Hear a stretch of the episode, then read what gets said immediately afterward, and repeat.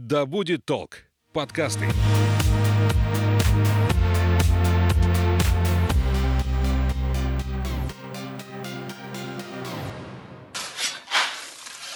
На Омской стоянке люди жили вплоть до прихода Бухгольца начала 18 века. Омская стоянка, вообще ее площадь около 28 гектаров. Я для сравнения всегда привожу пример, такова площадь Московского Кремля.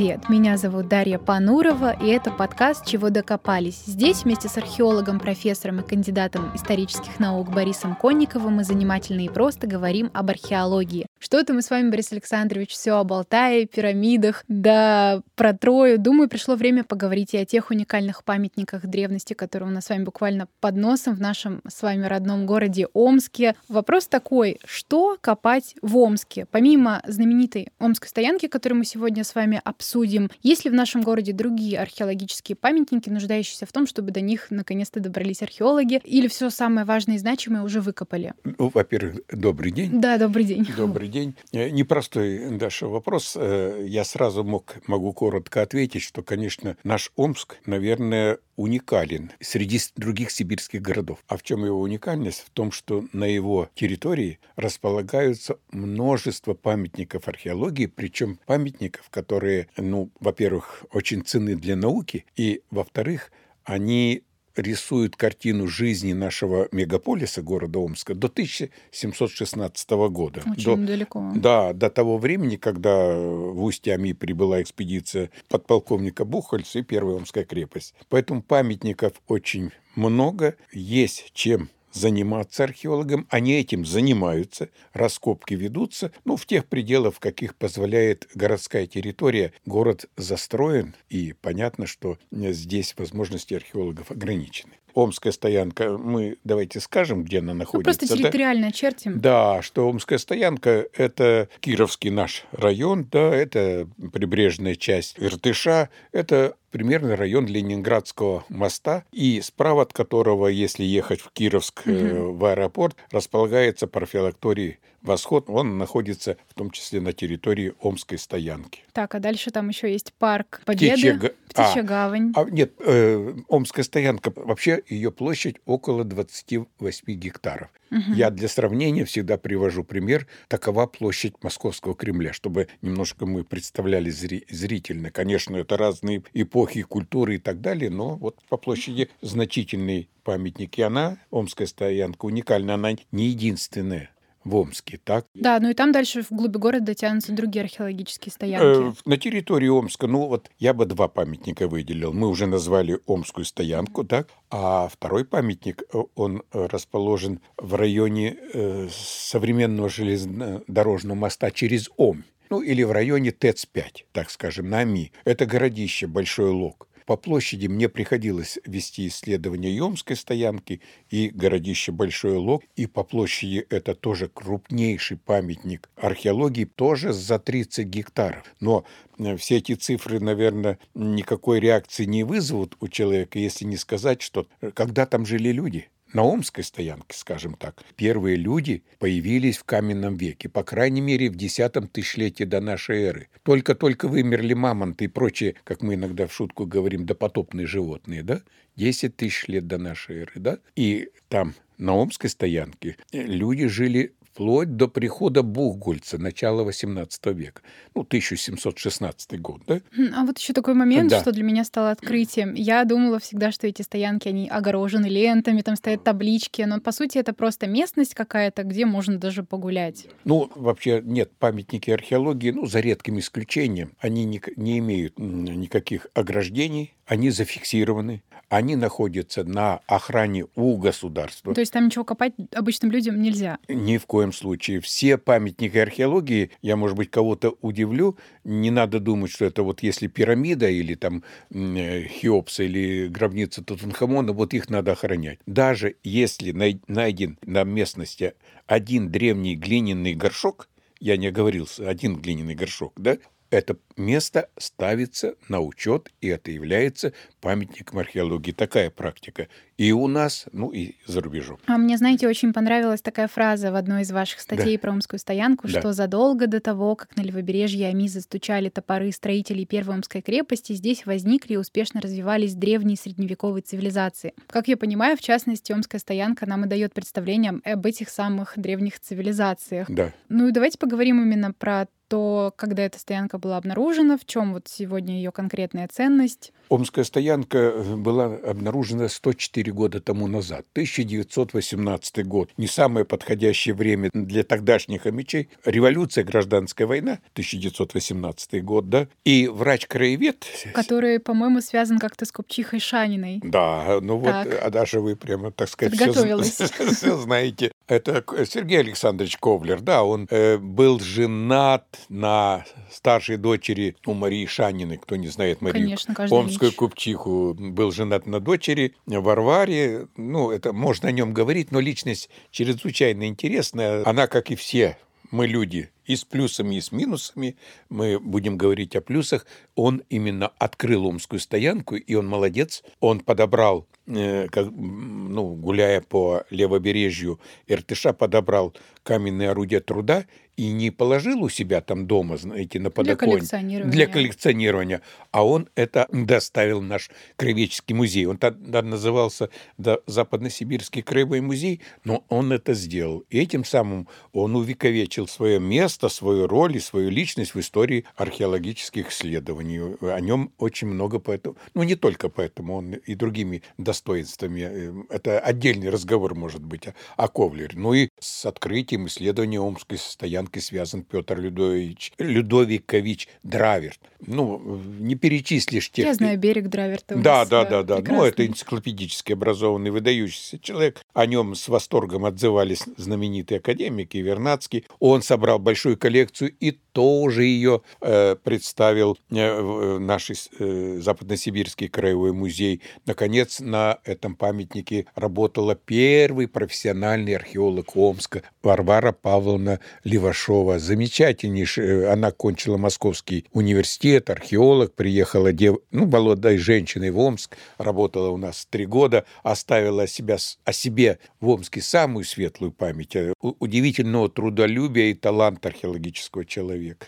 Матющенко Владимир Иванович, основатель Омской школы археологии, легенда, легенда сибирской археологии, э, написал об Омской стоянке интересную первую научную статью так я бы сказал. Так, ну о самых ярких находках Омской стоянки мы с вами еще поговорим. Да. Вопрос, а где э, смотреть экспонаты, где расположены mm-hmm. экспонаты Омской стоянки? Ну, я три адреса назову. Давайте. Три адреса назову. Конечно, основная часть коллекции находится в Омском историко-краеведческом музее. Это первое. Второй адрес – это музеи наших двух университетов. Педагогического университета и классического имени Достоевского. Так, так а... вот так. Угу.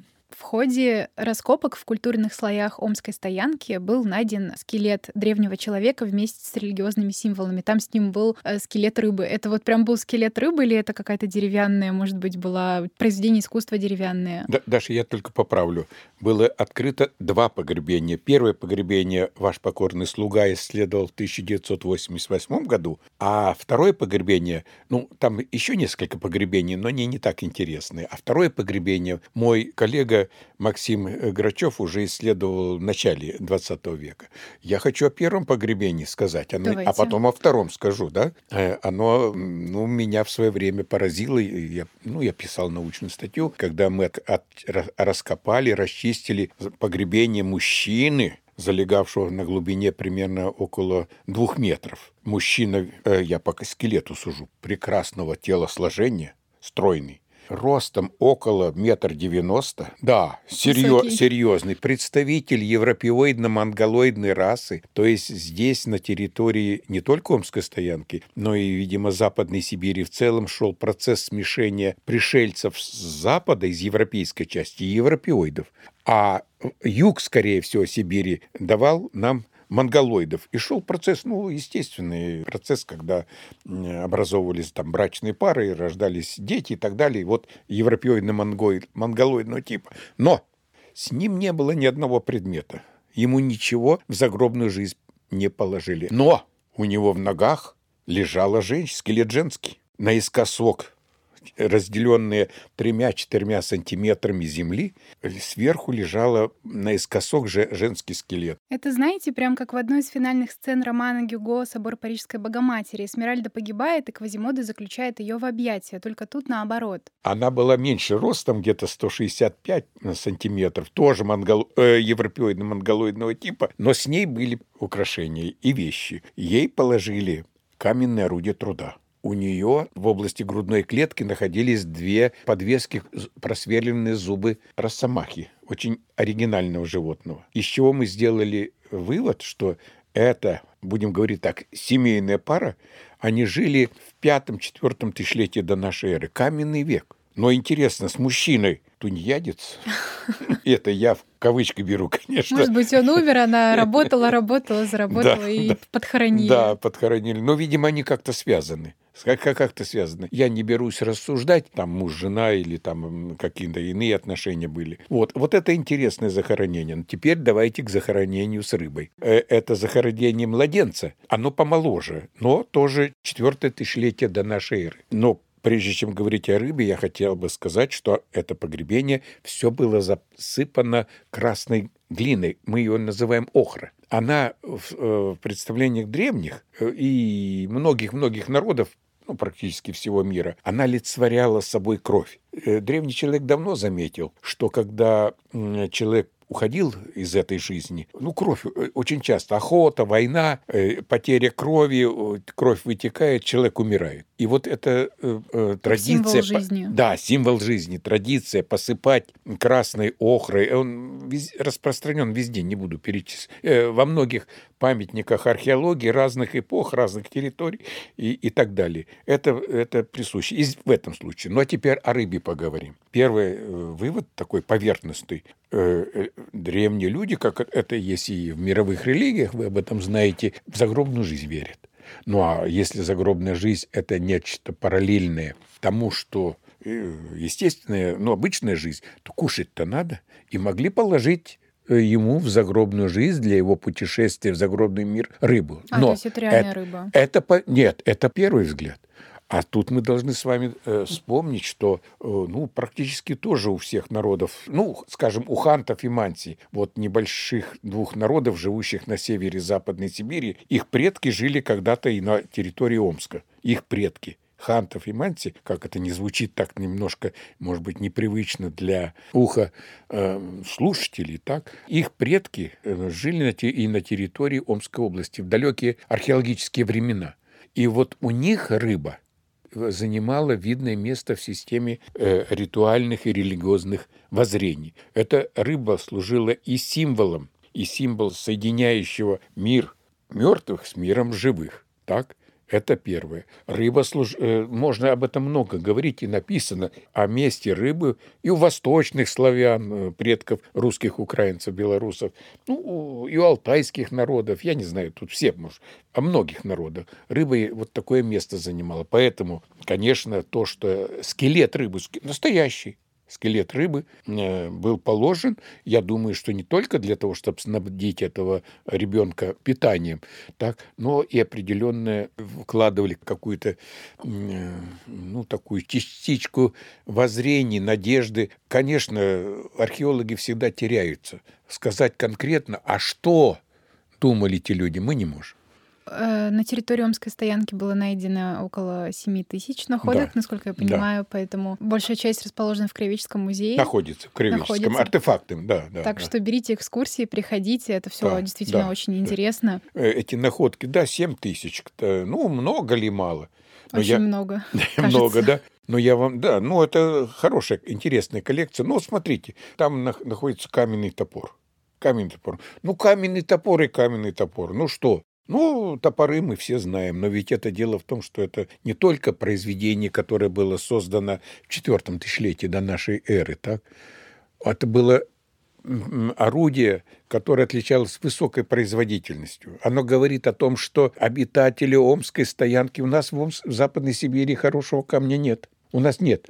Кстати, они, да, то есть они откуда-то они это его, вызвонили. Да, они его доставили. Причем доставили, извините, не на поезде и не на самолете, понимаете? По реке. Да? да, скорее всего, по реке, хотя могли быть и сухопутные экспедиции. А привезти надо было за тысячи километров. То есть это уже какие-то да, серьезные зачатки да, торгово-экономических да, отношений. Да, торговые связи, обменные связи, не за красивые, уж простите, я так выражусь, за красивые глаза. Конечно, надо было что-то э, взамен.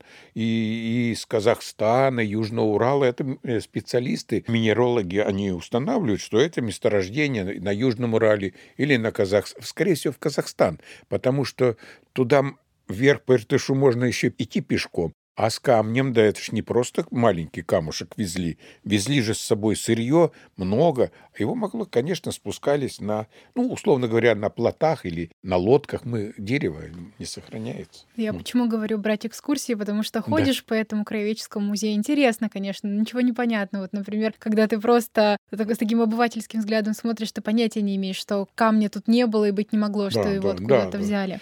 Да. Вот. Но а каким сейчас представляется настоящее будущее Омской стоянки? все таки по большей части прошлое наших предков, как мы поняли, да. для нас окутано тайной. Здесь еще есть простор для открытий. Да, да. Есть ли какая-то надежда на какое-то просветление? Возможно, если обнаружатся новые находки или усовершенствуется техника?